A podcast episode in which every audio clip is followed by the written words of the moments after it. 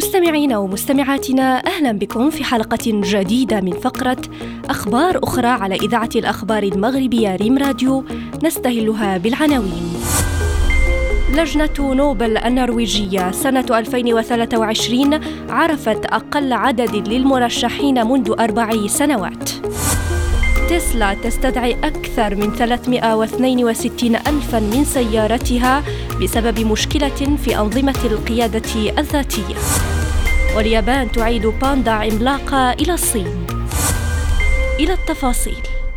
أعلنت لجنة نوبل النرويجية أن 305 أشخاص ومؤسسات رشحوا ل 2023 حتى انتهاء المهلة المحددة يوم فاتح فبراير وهو أقل عدد من المرشحين منذ أربع سنوات.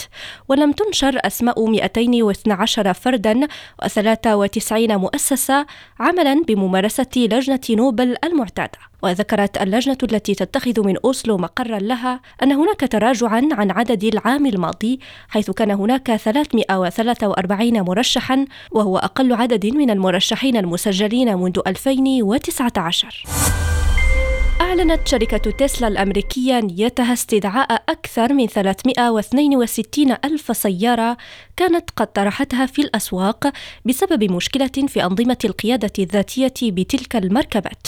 وتبعا للمعلومات التي أوردتها الإدارة الوطنية الأمريكية لسلامة المرور على الطرق السريعة فإن تسلا تنوي استدعاء أزيد من 362 ألف سيارة من سياراتها الكهربائية التي كانت قد طرحتها في الولايات المتحدة لتقوم بصيانة برمجياتها وذلك بسبب مشكلة في نسخة من النظام الموجود في تلك المركبات وفق روسيا اليوم. وصل الباندا إيمي مع أشباله توأمتين ووهين وتوهين اللتين ولدتا في اليابان إلى موطنه في مقاطعة سيتشوان بجنوب غرب الصين. وهبطت الطائرة التي حملت الحيوانات الثلاث في مطار شيونغيل الدولي في مقاطعة سيتشوان. وستقضي حيوانات الباندا شهرا في الحجر الصحي في قاعدة أبحاث شينغدو لتربية الباندا العملاقة.